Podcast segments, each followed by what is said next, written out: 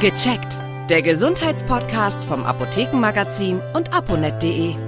Ja, ganz im Sinne der Digitalisierung betrachten wir heute die automatische Insulindosierung.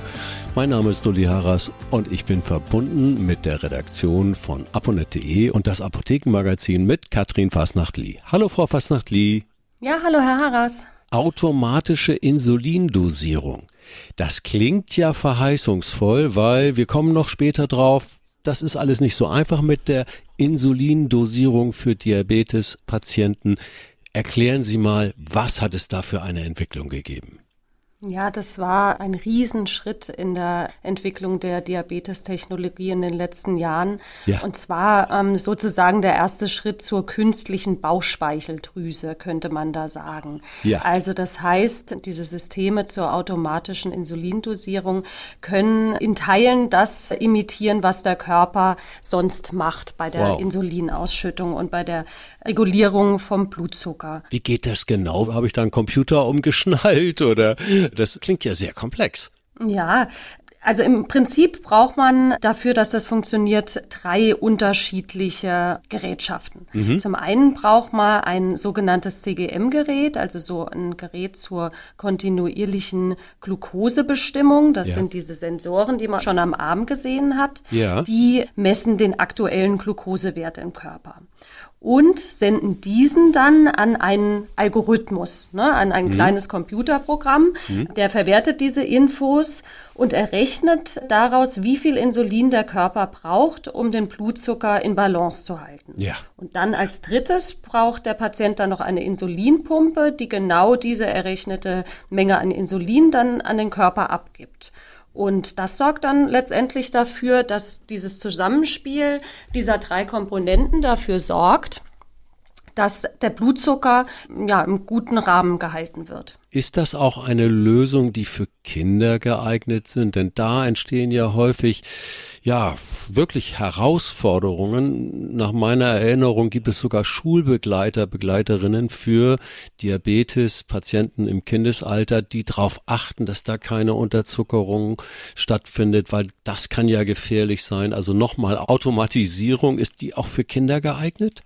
Ja, das ist tatsächlich auch für Kinder geeignet. In mhm. Deutschland sind derzeit fünf verschiedene Systeme zugelassen, ja. vier davon auch für Kinder. Ja. Und die werden in der Kinder- und Jugenddiabetologie auch schon gut genutzt. Also so an die 40 Prozent der Kinder und Jugendlichen äh, nutzen bereits diese AID-Systeme. Das ist auch mehr, als es bei der Erwachsenen im Moment der Fall ist. Aber natürlich ist es jetzt nicht so, dass ja. man sich da jetzt gar nicht mehr drum kümmern muss. Es gibt schon noch Grenzen bei diesen Geräten.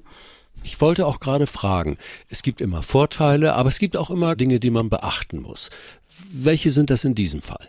Mhm. Vielleicht zunächst mal zu den Vorteilen. Also ja. der, der Riesenvorteil äh, bei der Geschichte ist, dass Menschen mit Typ 1 Diabetes mit diesem System tatsächlich das erste Mal eine Pause von ihrem Diabetes bekommen können. Mhm. Also dass ja. die Geräte für einen gewissen Zeitpunkt wirklich die Kontrolle übernehmen und man mal nicht an seinen Diabetes denken muss. Ja. Das war bis vor kurzem unvorstellbar. Ja.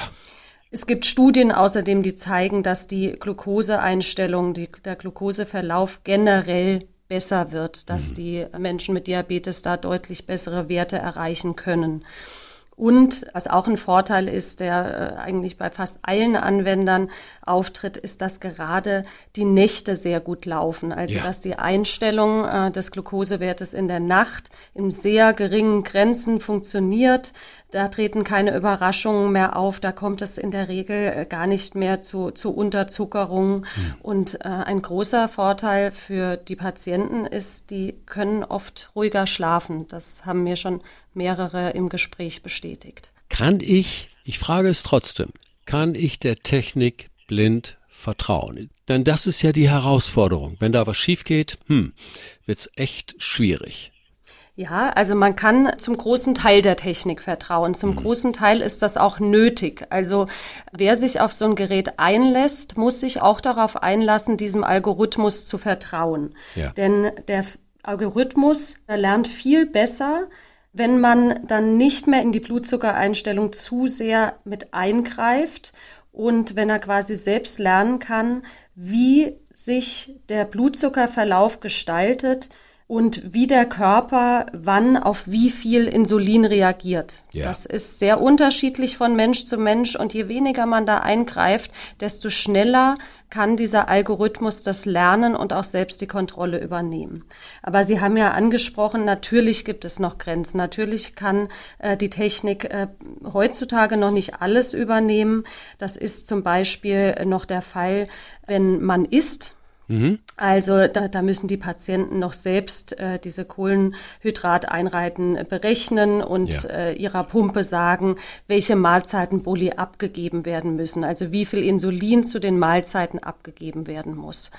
Es gibt ein System, was in gewissen Grenzen da auch was ausgleichen kann. Wenn ja. man sich verschätzt hat bei der Mahlzeit und aus Versehen zu viel Kohlenhydrate aufgenommen hat, dann kann dieses System schon Mikroboli, heißt das, abgeben, also gewisse äh, größere Schwankungen abpuffern. Aber ganz können das die Systeme noch nicht. Was die Systeme auch nicht können, ist bei Sport alles selbst zu übernehmen. Also ja. da muss auch der Patient vorher reagieren. Er muss in eine Sporteinheit mit höheren Glukosewerten reingehen, als das normalerweise der Fall ist. Und da muss er das ein, zwei Stunden vor der Sporteinheit der Technik quasi schon sagen und das einstellen. Da muss er auch eingreifen. Und dann gibt es natürlich auch Ausnahmesituationen, wo man wissen muss, wann man auf manuelle Steuerung wieder umstellen muss. Also wann man sich selbst doch wieder um seinen Blutzucker kümmern muss. Mhm. Das kann sein bei Infekten, das kann bei Extremsport sein, oder natürlich, wenn technische Probleme auftreten, also wenn der Katheter verstopft ist oder so und das Insulin nicht mehr richtig fließen kann. Und wenn dann das AED-System nicht mehr hinterherkommt, dann muss man auf manuelle Steuerung gehen und das dann wieder selbst übernehmen. Können Sie was zu den Kosten oder Kostenerstattungen sagen? Das ist ja auch so ein Thema. Es klingt nämlich ziemlich aufwendig und teuer.